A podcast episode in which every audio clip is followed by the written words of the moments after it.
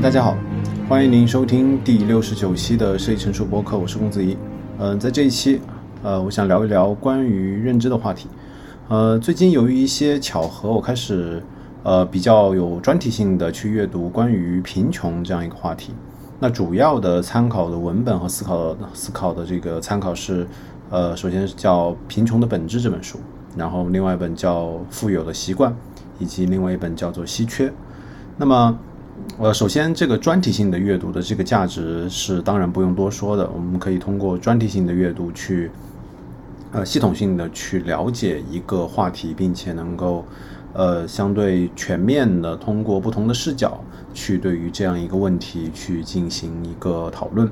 但是我更想分享的，其实是在呃阅读关于贫穷的研究过程中，呃一个核心的论点，也就是我通过了解发现。呃，我们很多时候陷入困境，或者是我们面临的问题，很多时候都是认知的问题。而认知的问题，呃，有的确是可以通过一些方式系统性的解决的。那么在这一期博客，我就是想对于这个问题进行一下探讨。呃，那么首先第一个话题是关于贫穷问题的研究价值。呃，呃，我们首先是生活在一个经济社会当中，很多时候，呃，社会的现象和行为都是经济领域，呃，会最具有解释力，啊，那么在经济研经济学研究当中呢，那么发展经济学，特别是对于贫穷的研究，就是一个绕不开的一个话题。那么，首先第一个参考文本是。呃，阿比吉特的这个《贫穷的本质》，也就是发展经济学的著作，并且他在二零一九年获得了诺贝尔经济学奖。所以在经济学学科这样一个领域，他的研究首先是很具有价值的，而且有一个实际的数据是，呃，有每天有十亿人每天的消费可能不超过一美元。那么，呃，大部分的人，很多的人其实都呃持续的在贫困当中。那么，贫穷问题、贫困问题，以及从中我们能呃了解到什么，其实是一个值得了解的这样一个话题，而且它对于呃宏观经济、对于宏观来说，也是一个值得讨论的话题。而对于个人来说呢，我们每天的行为最典型的就是进行经济行为，而且经历了疫情之后，我们在经济上每个人的信心都有很大的动摇。那么这里的动摇，很大程度来说，就是对于未来的预期。当预期未来的经济情况可能不如今天好的时候，那么人们可能倾向于不消费，而是有更多的储蓄。那么从更严重的层面来看，每个人都非常担心自己的收入会降低，啊，并且支出可能增加，从而陷入贫困。所以，无论对于宏观来说，还是对于微观来说，对于贫穷问题的研究，不是对于比如说，呃，比如说对比你差的人的观看，而是更加系统性的对于贫穷这样一个话题，这样一个经济话题。呃，系统性的去看，那么了解贫困就是一个非常值得做的事情。所以，所以这个是我想讨论的第一个点，就是呃，贫穷问题、贫困问题是值得每个人去去了解的。呃，那么我们深入到贫困问题当中去看，我觉得第一个可以抛出的一个简呃一个论点是，首先贫穷是预期问题。呃，因为经济的本质其实是所有的人的经济行为所组成的，所以非常有意思的是，它的复杂性又由于每个人的参与的增加变得越来越复杂，而由于人非常受到情绪的影响，或者说人就是情绪的动物，所以对于未来的预期，对于每个人对于未来经济的看法，又反过来直接影响到了我们所处的经济环境。呃，直接影响到了整体的经济的走势。那么，整体的走势，呃，对于这样一个预期所造成的这样一个经济的走势，又反过来影响了每个人的经济水平，影响每个人的就业，每个人对于消费投资的决策。所以，就在就像在这个呃另外一本书哈，叫呃缪颜亮的信心的博弈这本书里面反复提到的，我觉得这里有一个观点非常值得去分享，就是。宏观经济政策本质是一个沟通的政策，呃，我们可以去看一些呃，近些年的一些一些现象可以看到，是美联储在近些年对外的讲话，或者说记者招待会，或者是对于一些官方的讲话沟通越来越多。其实它就是在进行人们预期的影响，或者说通过沟通和信心的建立来影响经济行为。那么也可以这样说，沟通和信心的建立是经济行为中最重要的事情，而。大多数由人组成的行为，或者是由人组成的活动，预期和沟通，通常来是通常来说都是影响最大的因素之一。而了解这一个因素之后，那么它其实就是能够被 hack 的，能够被了解，并且能够被影响和改变的。嗯，下面我想提，首先是一则研究。首先，人是非常容易被暗示的，而且暗示的作用也是非常非常强的。呃，研究发现的是，只要社会阶层不被凸显出来，低阶层的人和或者是低阶层的孩子和高阶层的孩子，在很多的行为上都可以做得一样好。但是，一旦低阶层的孩子被提醒，比如说他被提醒到他正在和比他厉害的。比他有钱的孩子正在竞竞争的时候，他的表现就会差一些。而且有趣的是，呃，贫穷的本质这个作者之一来自于印度，他提到，即便是在比赛之前问这些参赛参参赛者的这个名字，低阶低阶层的人都可能表现的会更差一点。而且有研究发现的是，父母对于孩子的预期也直接影响到孩子的表现。如果孩子们呃，被家长认为没有办法取得好的成绩，那么通常来说他就得不到好的成绩，而且很多时候我们通常都能够看到，呃，有的人总是处于一个忧郁和不开心当中，而这些呃很有可能又会成为自我实现的预言，而这些面对风险的担忧，呃，又可能给我们产生压力，从而真正产生抑郁的情绪，所以，嗯。话说回来，这些可能都是由于预期产生的，无论是在呃宏观经济当中，还是每个人的经济行为当中，这些可能都是很多时候由沟通和对于人的预期所产生的。或者这样说，很多时候对于自自己的积极的暗示是非常有必要的。这可能潜移默化的影响了很多人在实际生活中的表现，而且这样累积的行为直接影响了人的。呃，经济活动和人的生活水平，那么这个可能是第一个想抛出来的论点，就是首先贫穷是一个从宏观和微观上都是预期问题，但是很多时候预期还远远不够，所以我正想抛第二个论点是，大部分的问题不仅仅是预期问题，更是认知的问题，因为这种。呃，因为这种心理暗示的方法其实不难掌握，比如说通过积极思考，或者是呃这个呃积极心理学的方式去能够可能一定程度上去 hack，但是甚至呃过度的去使用精神胜利法，可能会还会带来负面的影响。那我们进一步去看贫穷问题，去进一步去展开研究，可能发现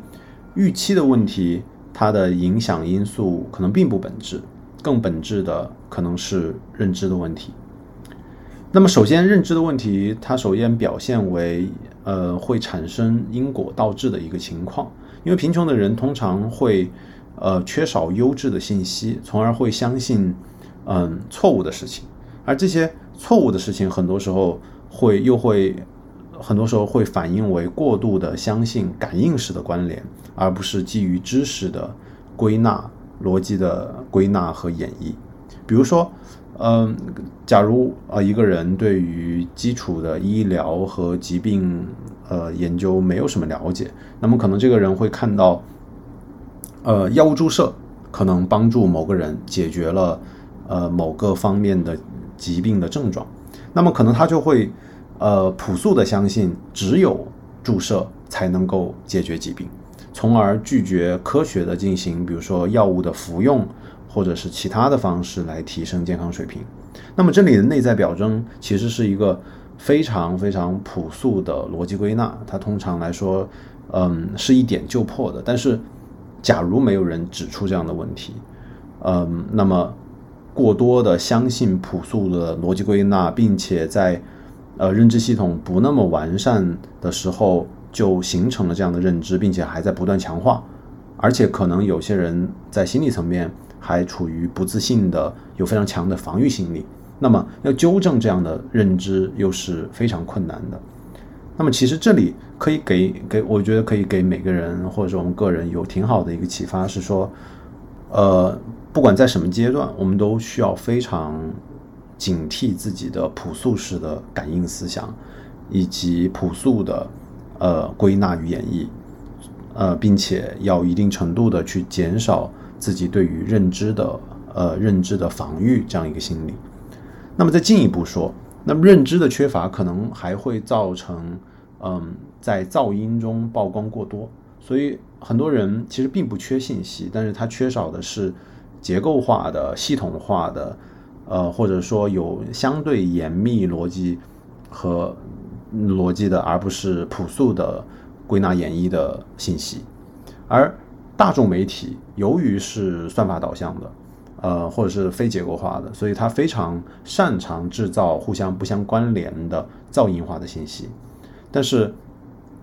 知识体系需要主动的建构，而不是被动的输入。所以，大众媒体，比如说信息推送式的内容，通常来说对认知都非常有害。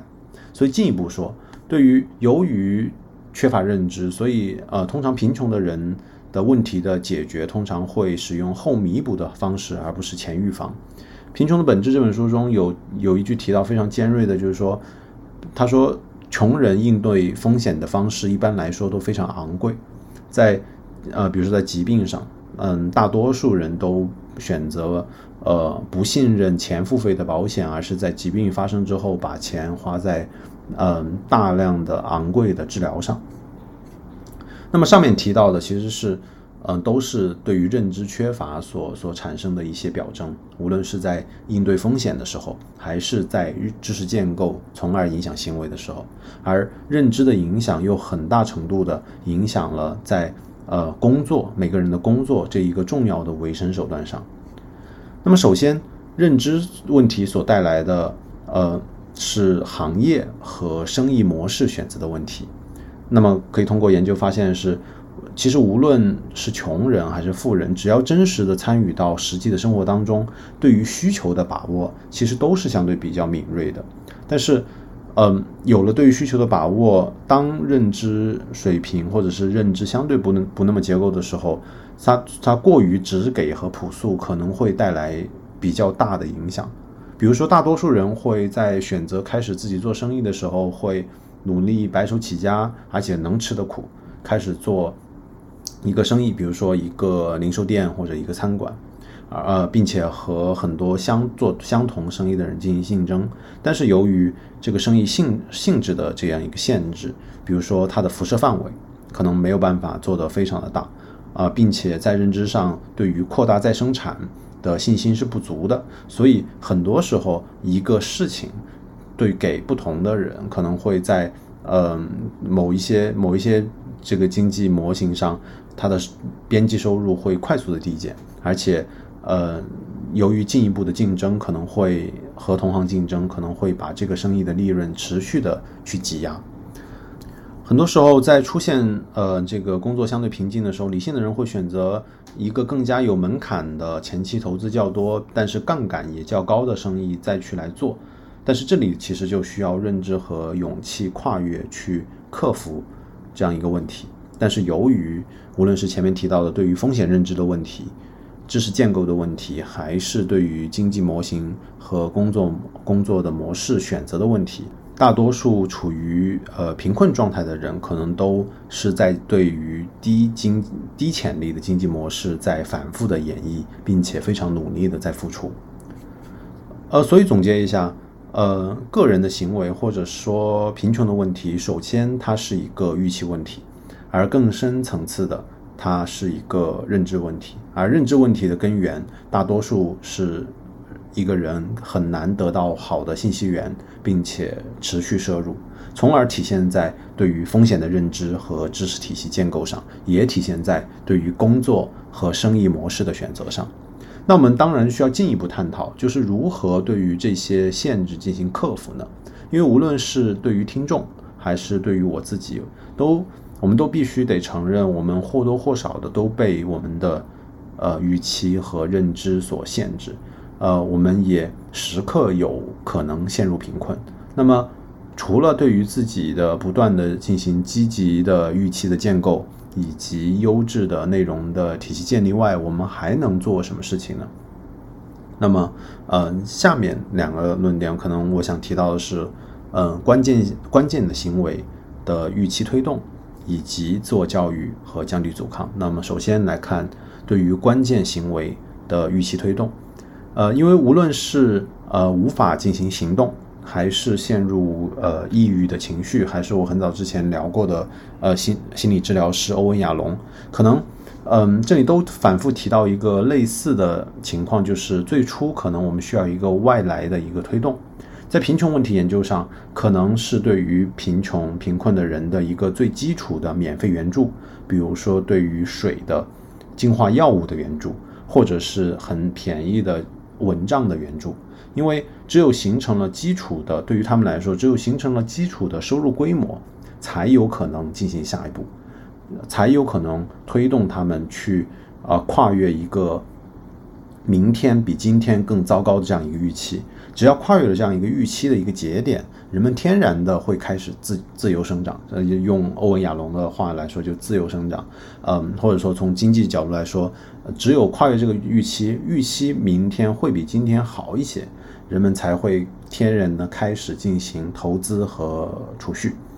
嗯，这这个可能才会形成跨越。实质性贫穷的一个基本条件，而对于个人来说，类似的推动可能也是非常必要的。可能是一次对于我们自己，或者是来自于朋友的鼓励，或者是一次对于当下生活改善的决心。而且这个改善的决心需要从预期和认知两方面进行延展，从而让自己走出比较负面的情绪当中。